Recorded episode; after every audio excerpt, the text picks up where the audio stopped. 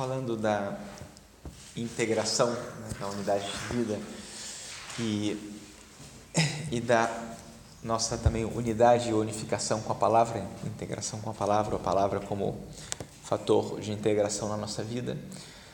Achei que seria interessante agora nós fazermos uma oração sobre, por assim dizer, a palavra integrada, é, ou seja, a palavra feita carne. E, queria propor para essa oração que a gente dessa vez não usar a Lexio como modalidade de oração e usar a contemplação inaciana. Vocês nos exercícios espirituais recentemente tiveram algumas ocasiões de, de fazer as contemplações e eu gostaria de voltar sobre a uma introdução a essa etapa dos exercícios espirituais, mas na verdade aqui voltar aos elementos essenciais da contemplação inaciana, como nós poderemos fazer agora aqui, para recordando esses princípios ou essas orientações, nós lembrarmos também da contemplação como um meio eficaz de, de oração. De repente, na legião, e não acho que fosse diferente com os jesuítas, apesar do, de terem um, um, fundador que era um místico, de é, nós temos essa tendência a uma intelectualização de é, até diria da própria vida, né? Gente, é, nós somos muito intelectuais no sentido de que temos que entender as coisas, temos que é, penetrar no, no, sentido das coisas, é, sintetizar e, e, e, então, mas é sempre o intelecto trabalhando e, e às vezes nos preocupamos pouco com o coração e com os afetos. E quando digo coração e afetos, não estou dizendo que coração é o mesmo que afetos, é, mas me refiro a esse transcender a inteligência,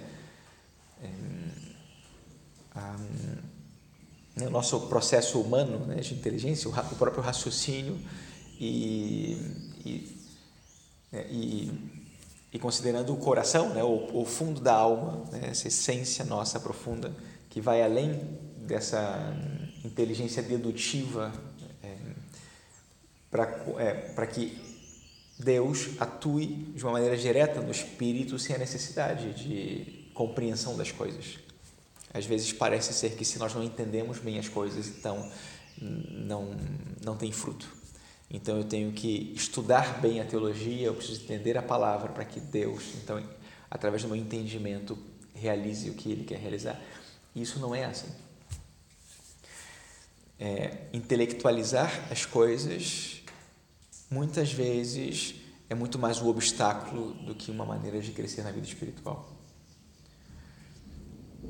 Claro que a inteligência ocupa um espaço uh, importante. Né? Deus nos quis inteligentes, nos fez inteligentes, e por isso a inteligência é importante, e ela será útil para a vida espiritual e para toda a vida. Mas considerar que tudo passa pela inteligência é uma maneira de reduzir em muito a ação de Deus. Me lembro quando eu fiz exercícios espirituais com os jesuítas e era uma, era uma briga com o diretor né, dos do exercícios. Briga não, porque enfim, no fim das contas eu sabia, né, entendia mas ele baixia muito nisso dizia, padre, é que tem que ser com o coração, tem que ser com o coração. Você fala, mas para que serve o coração? Se eu entender, tá bom. Não é, não, não é isso, é que não é isso, não é isso. E ele me disse uma frase que me ficou muito marcada, né? Ele disse que a maior distância que existe na Terra entre dois pontos é a distância que existe entre a mente e o coração. Achei muito apropriado. Né? E para mim, naquele momento, era importante escutar isso. Né? E, e, é verdade, é verdade. O espírito ele quer penetrar no fundo da alma e às vezes eu estou dizendo ao espírito: peraí, mas deixa eu entender, explica de novo, deixa eu entender o que você está querendo aqui. E, o espírito, como que fala assim: não, só me deixa trabalhar, só me deixa realizar a minha obra, deixa a graça de Deus atuar e te transformar e te converter e te conformar o coração com o coração de Cristo. Basta isso, o que mais fica entendendo aqui? Nós somos muito desconfiados. E, e eu trouxe aqui a contemplação como um, um meio, um tipo de oração que não é intelectual. É justamente para que a gente faça nessa oração ou nesse tipo de oração um exercício de confiança, de não dependência da nossa inteligência para poder chegar a Deus. E até entendendo muitas vezes a, a, nossa inteligência, no sentido de racionalizar as coisas, como um empecilho para chegar a Deus e para deixar que Deus atue em nós.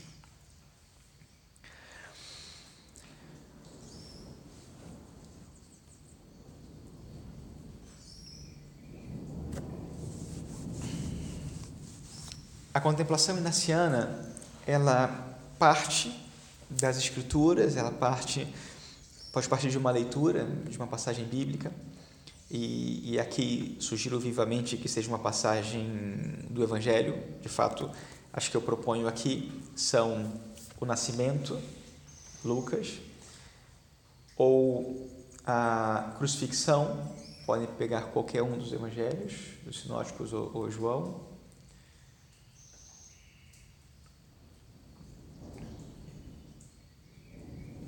Se para alguém ajudar alguma outra cena de encontro de Cristo com, por exemplo, os discípulos de Emaús, essa passagem é muito rica também para contemplação, poderia ser também. É, João 21, esse encontro de Cristo com os discípulos depois da ressurreição no mar de Tiberíades, é, no, no, lago de Tiberíades. Ou, sim, essas são passagens muito ricas. E, e aqui o objetivo da contemplação é contemplar, é, é simplesmente estar na presença de, de nosso Senhor e, e é olhar para Ele, é estar com Ele aí nesse momento. Ele, sendo a palavra feita carne, né, verdadeiro Deus e verdadeiro homem, se nós quiséssemos entender o fenômeno, falaríamos da união hipostática, e não é disso que eu quero falar aqui. Né? Claro que existe a união hipostática no Nosso Senhor, e é claro que né, senão não seria Jesus Cristo, o Messias, o Filho de Deus. Mas para dizer é que agora está na presença de Jesus Cristo, o Filho de Deus, meu Senhor. E é isso que nós vamos fazer aqui nessa contemplação. E a contemplação é um exercício de imaginação a partir da palavra. É tentar recriar na mente um cenário evangélico, histórico, e nesse caso, na presença do Filho de Deus, em que nós vamos, a partir da leitura, sei lá, do nascimento. Então, o nascimento tem aquela narração lá de Lucas, Lucas vai dizendo que então Maria e José foram para Belém, e aí lá em Belém eles não puderam ser, não foram aceitos na, na, na pousada e isso tiveram que buscar um lugar é, fora da cidade para poder então aí ter é, se dar o nascimento do menino Jesus, toda, toda a situação que vocês já conhecem, mas de novo ler esse trecho das escrituras, se é o caso discípulos de Emaús, ou se é a ressurreição, esse encontro de, de Cristo com os discípulos, o que for, mas esse contemplar a palavra encarnada é, e essa integração perfeita entre a divindade e a humanidade na pessoa de Cristo, com tudo, não vou dizer que tudo, com tudo que isso significa, porque seria fazer um apelo à inteligência, que não se trata disso, mas com tudo o que se pode contemplar disso. E não é para entender, é para contemplar, é para ver. E a contemplação é esse ver. Só que para ver, nós temos que estar presentes na cena. É, eu não sei como eles explicaram os, nos exercícios espirituais a contemplação, mas para mim é um desafio, pelo menos era um desafio à minha inteligência quando alguém me explicava a contemplação e eu dizia: para que serve fazer esse tipo de oração? Isso nem parece oração. Ok, abstraio disso né? aqui. Né? Se, se, quiserem confiar, enfim, o tema é o seguinte. Né? Então, aí eu vou usar da minha imaginação para criar uma cena. E o que é pior, não só para criar a cena, eu tenho que me colocar presente na cena. Eu tenho que estar ali. Ou seja, eu tenho que fazer algo, imaginar algo que está nas Escrituras, mas não está totalmente nas Escrituras. Imaginem que alguém fez um filme da vida de Jesus e colocou algo no filme que não está no Evangelho. E como é que você encara isso? Antes de você falar, essa parte sim, porque esse aqui é o Evangelho, mas essa parte é muito bonita, mas haja criatividade do autor de colocar isso aqui. Ok, é isso que nós vamos fazer. Nós vamos criar uma cena na cabeça, a cena existe, mas obviamente eu nunca estive na cena e aqui eu vou estar na cena. estou fazendo algo que pode ser contrário à natureza da minha inteligência. Ok? Ainda mais com legionários de Cristo e ainda mais um noviço que está começando a formação. É isso que nós vamos fazer. Nós vamos entrar na cena. Vamos contemplar a cena de dentro. E contemplar a cena de dentro significa interagir com os personagens da cena. Eu não fico atrás da moita vendo a oração de Cristo no Monte das Oliveiras. Outro dia estava conversando com uma, com uma, uma senhora, uma moça, ela, é, a Sermia dirigida também faz os exercícios espirituais na vida cotidiana. Não sei se já ouviram falar disso, né? São, são pessoas que têm um tipo de diretor que tem a espiritualidade naciana, uma vez por semana, uma vez por mês, vão fazendo as orações dos exercícios espirituais, usando os temas. E, e aí, é, nós falamos sobre o tema da contemplação e chegou o momento da contemplação nos exercícios que ela estava fazendo. Então foi, fez, e aí depois ela veio me explicar como que ela tinha feito a, a, a, a contemplação dela. Né? Claro, ela fez a contemplação como qualquer um normalmente faz, como eu fiz muitas vezes, de, de ficar escondida atrás de uma árvore, olhando o que acontecia. Então, como Jesus Cristo se aproximava de um discípulo, como que Jesus Cristo se aproximava, curava, como que ele falava, e tudo lindo, lindo, está no Evangelho e são palavras maravilhosas, é uma experiência incrível. Imagina você entrar numa máquina te do tempo e ver Jesus Cristo realizando um milagre na sua frente. É algo maravilhoso. Só que Santo Inácio não explicou isso dessa maneira. Ele falou que você tinha que estar na cena e tinha que interagir com os personagens. Assim. Então, se você vai imaginar o nascimento de Cristo, quem é você no nascimento de Cristo? Quem é você nessa cena? E não vale ser a vaca, e nem o burro, e nem o carneirinho. Vale ser você. Como você vai se colocar ali? Não sei, inventa. Pensa um jeito. Mas você é você e vai interagir com os personagens. Uma vez com os leigos lá em Recife, fazer um trido e, e, coloquei a temática dos exercícios espirituais, né? E nós íamos fazendo as várias orações de maneira comunitária para quem quisesse, porque ia apresentando Alexio, ia apresentando a contemplação, ia apresentando a discursiva afetiva, então explicando cada tipo de oração para cada etapa dos exercícios. Quem quisesse ficava e a gente fazia em voz alta a oração, para que cada um fosse entendendo de que maneira podia se dar aquele tipo de oração. E achei que isso era especialmente importante para a contemplação, porque eh, não é fácil fazer contemplação. Para a maioria das pessoas, a contemplação é algo sumamente complicado. Exige muito da cabeça, de você, de você se concentrar, entrar na cena, estar, desenvolver, criar toda a situação e depois estar tão dentro que você vê e sente o que está acontecendo de fato, a partir da sua imaginação. Né? E então foi muito interessante, porque então eu, eu mais ou menos fui criando o cenário, mas depois deixando livre. Quem quiser conta o que está vendo, vai descrevendo a sua experiência. Tá? E, e aí, né, as pessoas começaram a falar, ah, eu estou vendo tal, eu tal, né, e foram reproduzindo conversas, diálogos, gestos. Né? E teve uma menina que, ela, é, eu achei descarado aquilo, mas ela falou assim, ah, eu, é, né, então eu entrei na gruta, me aproximei de Jesus, o Jesus Jesus está na manjedoura, e aí eu peguei o menino no colo. Aí eu, eu falei, nossa, eu pensei comigo, mas, mas descarado isso, né? Como, que coragem de se aproximar do Filho de Deus e pegar ele no colo. E, e aí depois da oração, a gente estava fazendo uma partilha ainda que tinha sido a oração, e eu comentei, eu falei, eu achei muito, muito ousado da sua parte, não é a palavra que eu usei, né? mas eu sei, muita ousadia. Como que você chega na gruta de Belém e pega a criança no seu colo, assim? Né? E eu falei para ela, eu levei muitos anos para fazer isso. Eu levei muitos anos para ter coragem de me aproximar da manjedoura e pegar o menino Jesus no colo. Eu fiz isso uma vez e me levou, me levou muito, porque, claro, você entra na cena, só que você tenta respeitar certos limites que você mesmo coloca no final das contas. Acho que muitos desses limites também são projeções nossas, de traumas nossos, de, de às vezes, do que nós consideramos que são é, nossos pecados que nos tornam indignos de certas situações, do amor de Deus.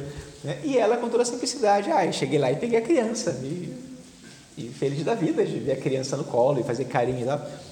E eu falei, gente, como eu gostaria de ter tido essa coragem faz 20 anos, quando eu comecei a fazer exercício espirituais.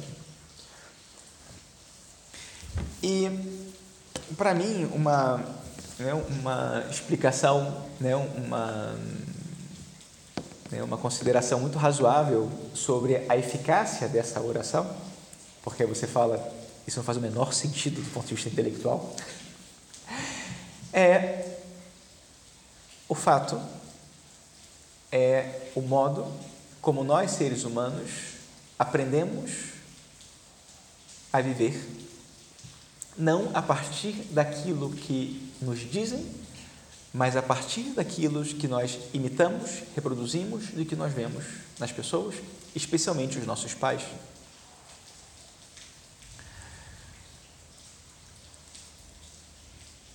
Me lembro do padre Finta, Lawless, né? Vocês conhecem o padre Finta do, do Matéria Pressa. E ele, uma vez, é, comentava como, depois de anos, sei lá, 20 anos, foi visitar a casa dele na Irlanda, e foi o irmão dele que saiu para recebê-lo na, na porta. E ele viu o irmão dele caminhando e, e falou assim: ele caminha igual a mim, ele se mexe igual a mim, a maneira dele é igual a mim. Só que ele é mais velho do que eu, então o mais provável é que eu seja igual a ele. E, e é isso que acontece na vida. O que, que você faz? Você imita seus pais. Muitas vezes, né, eu quando era formador né, e conhecia os irmãos, você conhecia o pai, aí você falava, ah, é por isso. Eu conhecia a mãe do irmão e você falava, ah, está tudo explicado. Um ano aqui tentando entender dele o que estava acontecendo, encontrei essa senhora aqui e já me explicou tudo, só de me olhar. Se é de me encontrar com ela e me dizer uma coisa, assim, ah, já entendi, já entendi tudo. Claro, porque até na década de 70, não era nascido, mas enfim, na década de 70 tinha essa música né, que dizia como os nossos pais. E era dizendo, né, o jovem, né, que, claro, que, que, tudo que ele quer ser na vida é algo diferente dos pais. Época de, ainda mais culturalmente, né, uma época de rebeldia. O que você quer ser na vida? Não sei, mas diferente dos meus pais. Eu quero ser o que eles não foram. E essa música conta um pouco a psicologia do, do, do jovem que não quer ser como os pais, e acaba sendo como os pais não querendo ser, porque não tem outro jeito. Você na vida, o que, que você faz? Você imita. Você imita as pessoas. Você reproduz a maneira de falar das pessoas. Você, quando forem morar no outro país, vocês vão aprender a falar outro idioma imitando a maneira dos outros de falar. Normalmente é o que acontece, você imita. E os seus pais para ensinar as coisas a vocês, muitas vezes diziam: não faça isso, faça isso, isso é assim, ai, ai, ai, tira a mão daí. Mas no fundo, você escuta aquilo e você abstrai daquilo e imita o que o seu pai e que a sua mãe faziam. Mais que você não queira, porque esse é o modelo. O modelo não é o que você ouve, o modelo é o que você vê e você reproduz isso. Então, na convivência com as pessoas, a gente acaba por adquirir certos hábitos. Não sei, eu mesmo às vezes, sei lá, tem algum momento que você não, assim, mais, um momento mais introspectivo, você faz algo e você fala que engraçado, eu sempre faço isso. Por que será que eu faço isso? E você vai buscar na memória de quem foi que você aprendeu aquilo. O gesto, o sorriso, uma maneira de falar e tal, e você assim, engraçado, essa pessoa marcou tanto que eu aprendi dela a fazer isso. E eu faço aquilo como se aquilo fosse eu.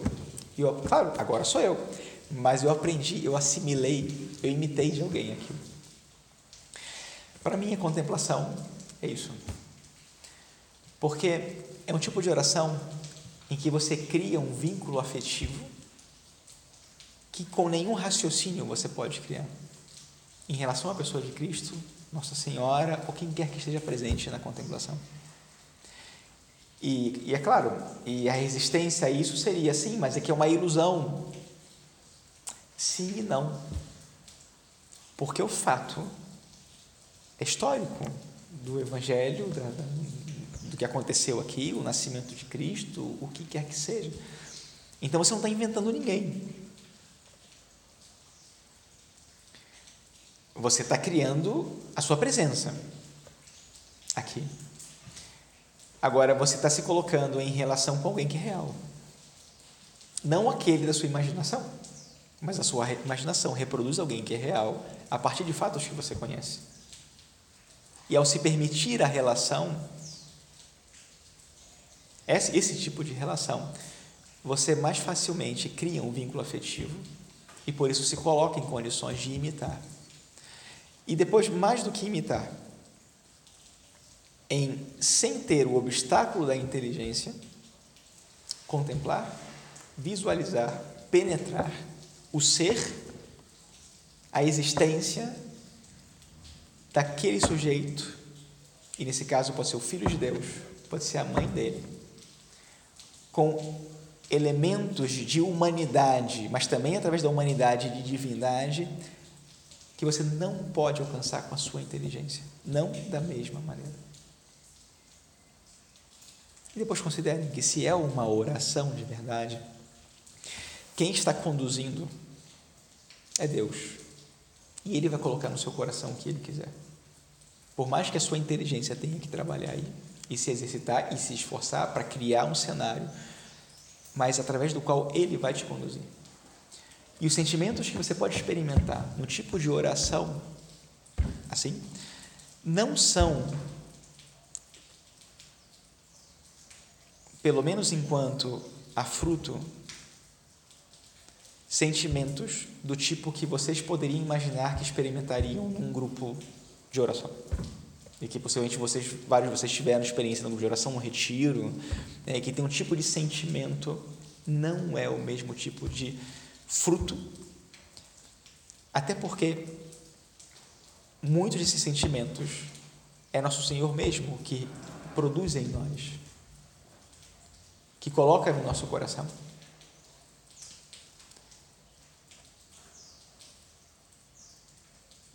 E o afetivo, né? vocês tiveram já é, instruções sobre a oração discursiva afetiva. Só que para nós, como legionários, discursivo afetivo, na prática, é discursivo. Vai, o que você usa do afetivo na sua oração?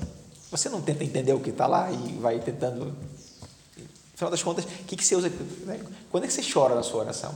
Pô, nunca. Uma vez, uma vez aconteceu, isso aqui. Nunca. Você normalmente despreza os afetos.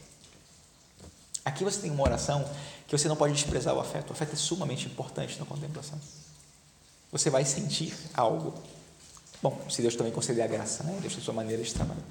Mas digamos que aí é de maneira mais direta o afeto, porque a sua inteligência e o seu raciocínio não vão atrapalhar a experiência do afeto.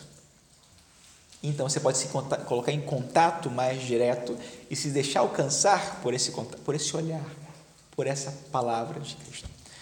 A palavra de Cristo você não inventou, já está no Evangelho, é a mesma palavra.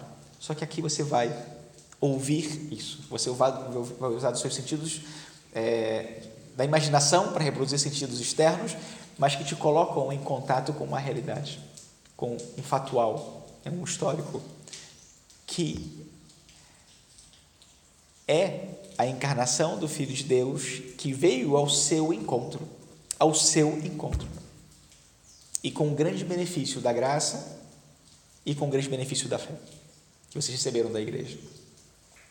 E que vocês têm o exercício dessa fé. O que é muito diferente de como os discípulos tiveram a primeira experiência de Cristo sem a fé. Sem saber quem ele era e aqui nós sabemos quem Ele é. Isso nos facilita bastante.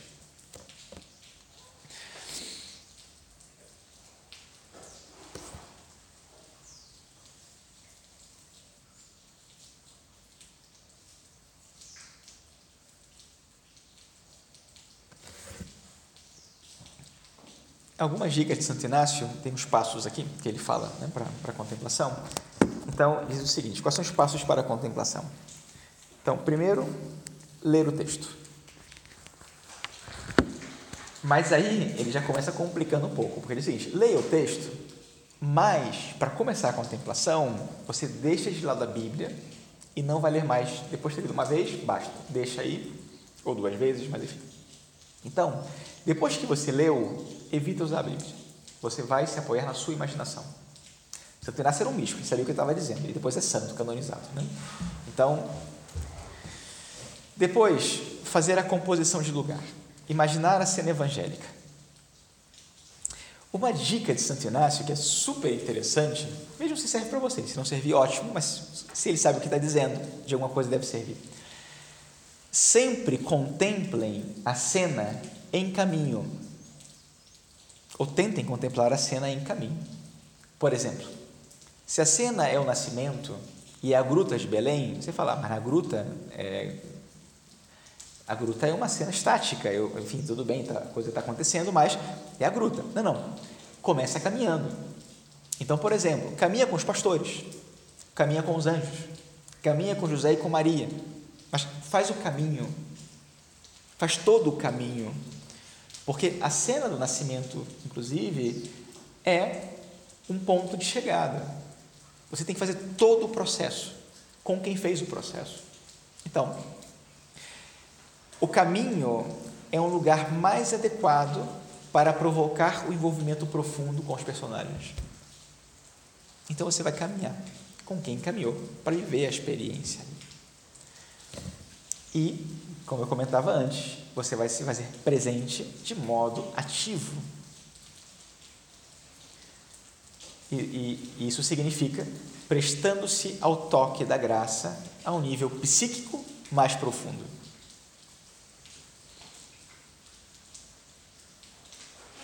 Se vocês quiserem rir disso, podem rir, mas riam depois. Primeiro tentem. Depois, observar as pessoas.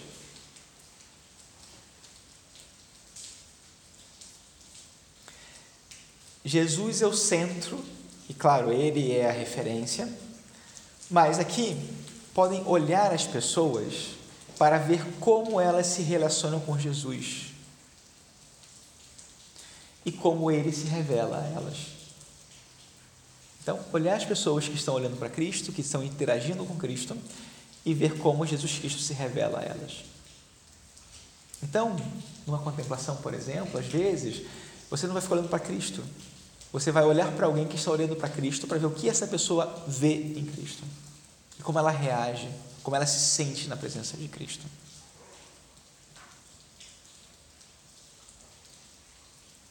É um olhar prolongado de apreciação. Quarto, ouvir o que as pessoas dizem.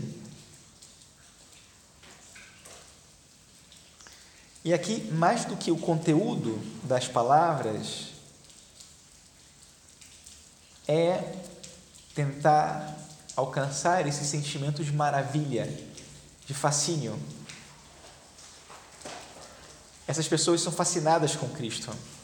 Então, as palavras que elas dizem são expressão desse fascínio. E é com isso que nós nos maravilhamos, com o que elas dizem na presença de Cristo.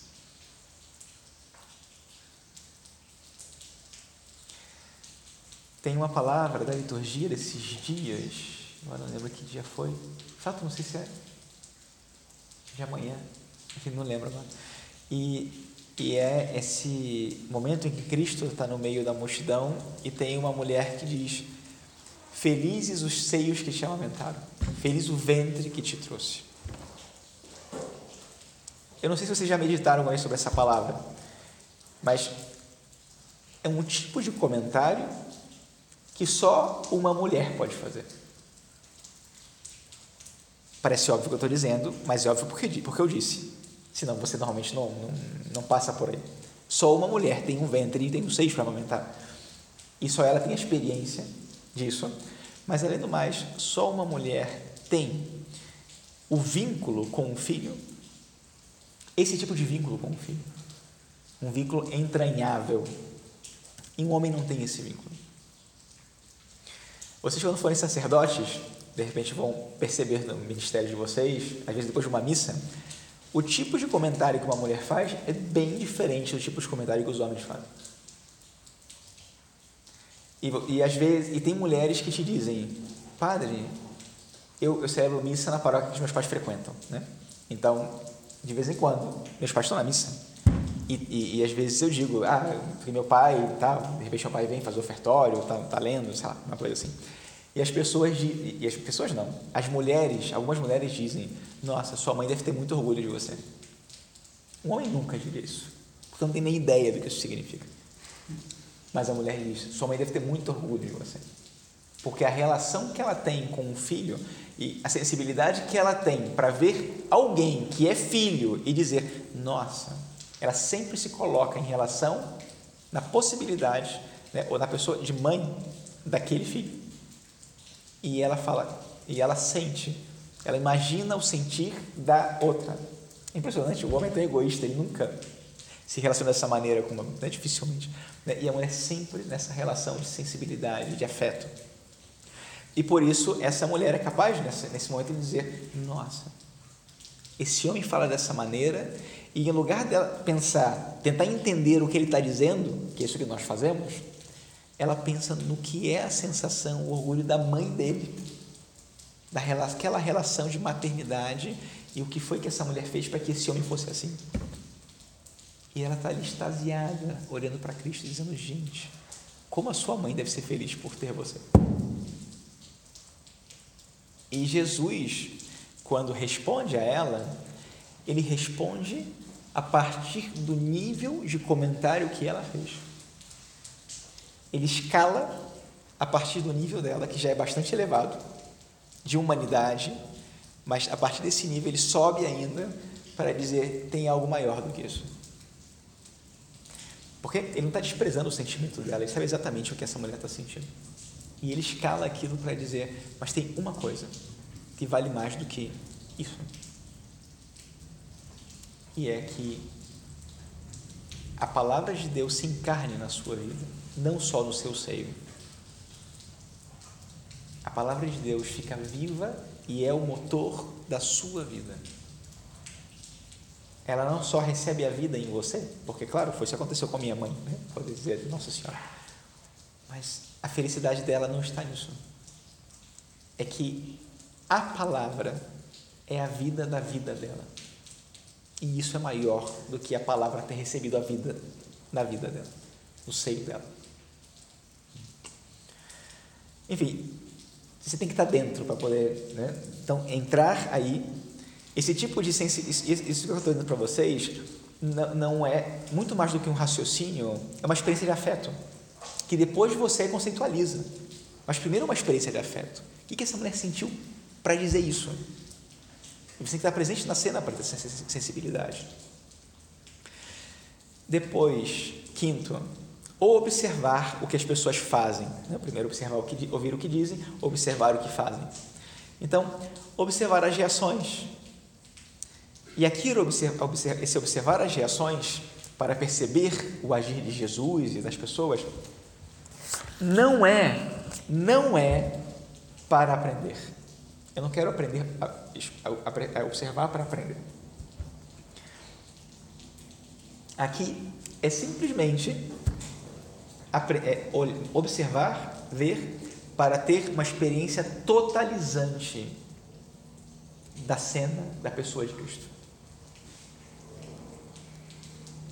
Então, o que vocês não vão fazer na contemplação é tentar tirar lições do que estão vendo.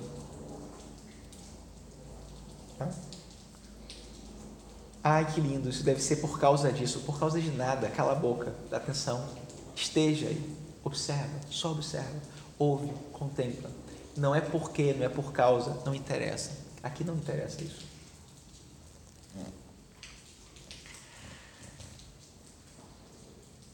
E depois né, fala de um colóquio final. O colóquio final, aí sim, parte de toda a experiência dessa contemplação. E a partir dessa experiência, pode fazer uma oração, um diálogo com o Nosso Senhor, retomando o que experimentou, o que ouviu, o que sentiu. E, e numa oração desse tipo, aí sim, o exame de oração é muito importante, porque aí você vai tentar recolher o que aconteceu nesse momento. E mais do que o que entendeu, é o que percebeu, o que sentiu. E é interessante só uma nota, ver né, o que foi que foram os sentimentos que mais produziram efeito, e aí recolher.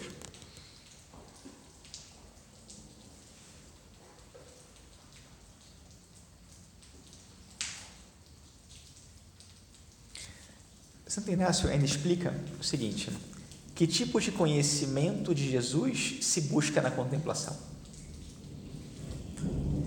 Interior, profundo, não intelectual e nem psicológico. Que é tudo que a gente tende a buscar. Né? Então aí se dá uma relação existencial pessoa a pessoa. E, esse, e essa relação resultará num compromisso real. A experiência afetiva na oração é profundamente transformadora. Uma boa ideia, uma boa luz na oração fica muito longe de produzir o efeito que produz um sentimento profundo na oração. E considerando que nem a luz e nem o sentimento vêm de nós, são dons de Deus na oração. Então, se trata de forçar um sentimento. Se trata de se abrir a um sentimento que Deus quer provocar em nós, um afeto. Por meio desse conhecimento, a pessoa de Jesus entra profundamente no nosso ser, consciência, coração, critérios, modos de viver e valores. E de novo, sem o raciocínio. E nós penetramos no mais íntimo do seu ser, o Filho, a imagem do Pai nos penetramos no seu, na sua visão de mundo, nos seus valores e nas suas opções. É um conhecimento dinâmico e transformante que nos leva a afirmar e ser como Cristo. Como diz São Paulo, já não sou eu, é Cristo que vive em mim. E só para terminar, é, como se apresenta Jesus, nós vamos encontrar um Jesus que se apresenta como Salvador, ele assume a nossa condição humana, na condição de primogênito do Pai, para salvar nossa vida através de sua doação amorosa sem limites. E o efeito que provoca Jesus Salvador é o desejo de nos colocarmos totalmente nas mãos de Deus e optar radicalmente por Cristo. É, essa reflexão está muito boa nesse livro, O Dom de Deus. Quem estava com o livro aqui? O Dom de Si. O Dom de Si. Então, essa reflexão está aí esse livro ajuda nessa reflexão. Depois, Rei e Senhor. Jesus se apresenta como Rei e Senhor e nos associa a Ele através de um chamado a participarmos mais intimamente de Sua obra. Terceiro, Jesus se apresenta como enviado, então no centro do projeto e na origem está o Pai. Não é o seu próprio ser, é o Pai. E é o reino de Deus. Então, Cristo mesmo, na sua missão, o centro não é Ele mesmo, é o Pai e é, e é, o, e é o reino. E depois, Jesus, esse é o quarto, Jesus homem, de novo Filipenses 2, versículo 6. Tem de vós os mesmos sentimentos de Cristo Jesus. Né? Jesus é, é, não considerou o ser igual a Deus como uma, uma, usurpação né? e aceitou a condição de um escravo, tornando-se semelhante aos homens. Interessante como, antes de dizer semelhante aos homens, diz assumiu a condição de um escravo. E assim, com uma história no centro da nossa história, viveu e morreu entre nós, comeu com os pecadores, acolheu os marginalizados, curou, pregou, amou. Essa contemplação da humanidade de Cristo na, na nossa contemplação é algo que produz um fruto profundo na alma, de transformação, de conversão. E depois, consolador. Jesus se apresenta como consolador. Enfim, é, aqui eu não vou entrar em pautas para oração, até porque eu tenho muito tempo de vocês, mas as sugestões que eu dei ao início de passagens bíblicas que vocês podem usar para contemplação são aquelas.